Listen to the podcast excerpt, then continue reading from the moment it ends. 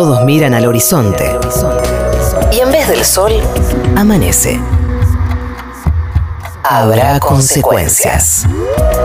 El programa que ilumina más que el citado astro.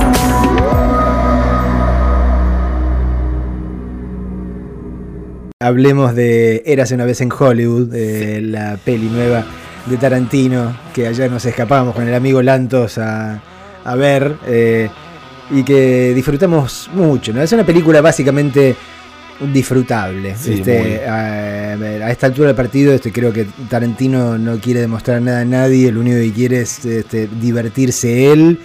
Eh, jugar con los juguetes este, que más le gustan y que también ha conservado a lo largo de, de los años.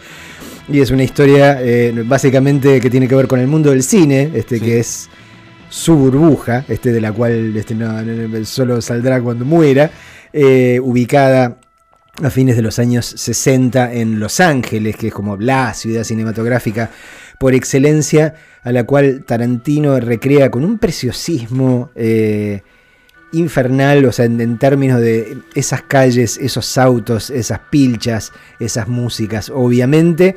Eh, esos pósters de las películas que circulaban en ese momento, esas marquesinas maravillosas eh, que tenían los cines en aquella época, para generar una, historia de, hombres blancos angustiados que básicamente en, este caso están interpretados por eh, Leonardo DiCaprio que interpreta a un actor Rick Dalton que, siente que ha iniciado eh, la, curva descendente hacia su decadencia que, ha venido protagonizando eh, una serie de cowboys de las que había en la época en blanco y negro que se llama Bounty Law por la aspiración de llegar hacerse una carrera en el mundo del cine en una época en que era prácticamente imposible. ¿no? Durante muchos años hubo enorme cantidad de actores y actrices de, que eran popularísimos en televisión y querían hacer el salto a Hollywood y no se claro. podía. Yo sigo pensando que la, la, primera estrella que lo logró fue George Clooney. Eh, eh, porque antes eh, siempre fracasaban. Este, podía, este, entonces, y, y, era un riesgo, ¿no? Pegar el salto de la enorme popularidad que te daba la tele a lo que podía ser la nada, ¿no? Claro. El vacío.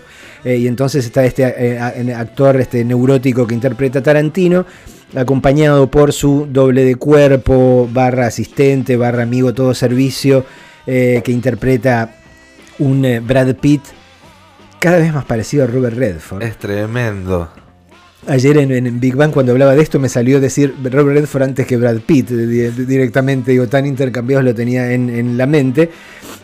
Entonces es, una historia, digamos, de esas que Tarantino cuenta tan maravillosamente bien que, ni te importa lo que está contando, en la que básicamente está jugando y se está dando gustos, porque creo que par, parte de los motivos de por los cuales hizo esto es para poder filmar series, secuencias de series como se filmaban en esa época, y decir, yo quiero filmar una serie de cowboys este, blanco y negro como se hacía este, entonces. Eh, y están todas las marcas, ¿no? Digamos, este, la música maravillosa, este, los diálogos, el, el, el humor, el sentido del humor este, tirando a negro. Y una historia paralela, que es la de Sharon Tate.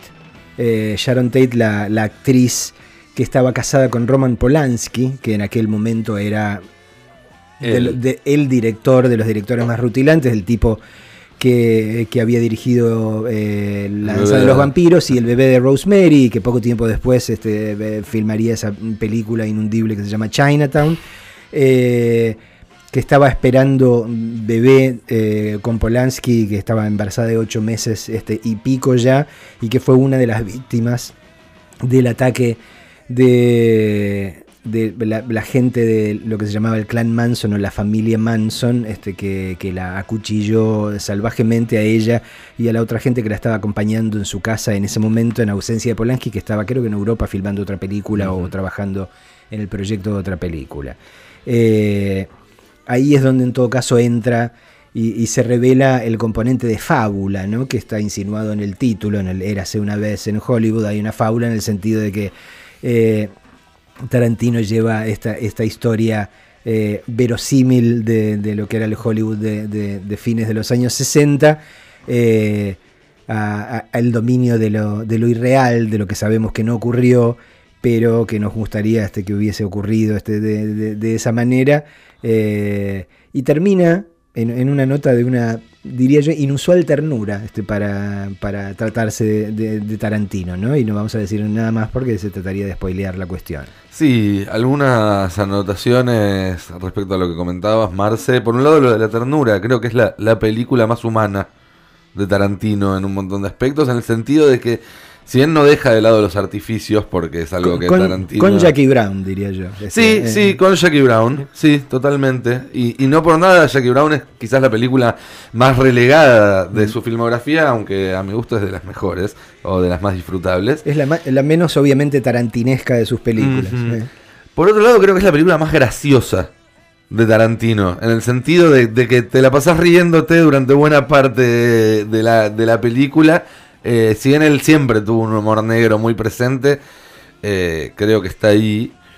Eh, y por otro lado, y, lo que creo que le hace también especial, es que es una declaración de amor a la ciudad en la que nació, en la que se crió y en la que vive. Es una película sobre Los Ángeles.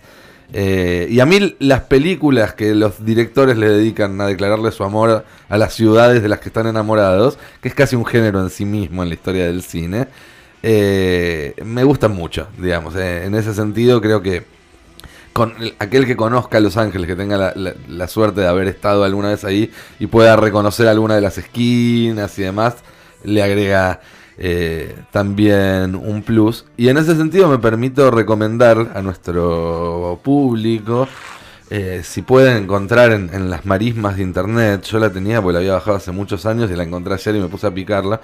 Eh, una, un documental que tiene ya unos 15 años, se llama Los Ángeles Place Itself, que dirige un tipo llamado Tom Anderson, que básicamente en realidad es un profesor de historia y que se puso a escribir la historia de Los Ángeles usando metraje de películas.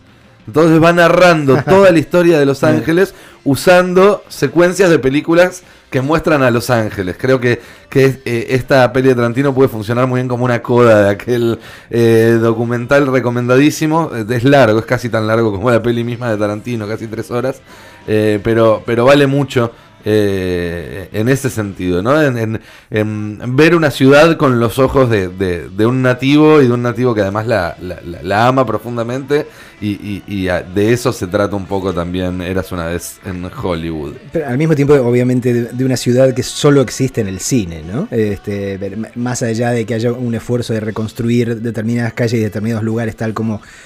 Eh, fueron topográficamente en algún momento, no olvidemos que Tarantino es el primer eh, director de cine de la generación que tuvo la posibilidad de estudiar obsesivamente el cine. Somos de la generación de la aparición del VHS. No olviden por otro lado que Tarantino fue, empleado en un videoclub este, durante mucho tiempo. La generación que pudo volverse loca y, ver una película cuando quería, todas las veces que quería, parar, hacer freeze frame este, y ver y ir para atrás y estudiar cada detalle, cada moño, cada locura. Este, y entonces un poco eh, esta, eh, Los Ángeles está hecha precisamente de pedacitos de cine, ¿no? Eh, pero también no deja de lado eso que, está presente en, Tarantino, eh, que es, bueno, ese cine está hecho por personas también. Y, esas personas tienen quizás los mismos problemas a otra escala que la gente que va al cine a, ver las películas. Eh, la neurosis esta de los actores, de las estrellas de, Hollywood que se ve que se ve tan presente en esta película, un poco demuestra eso, ¿no? Eh, las películas también están hechas por personas. Habrá consecuencias. El mapa de la mañana. Para que no te pierdas ahí afuera.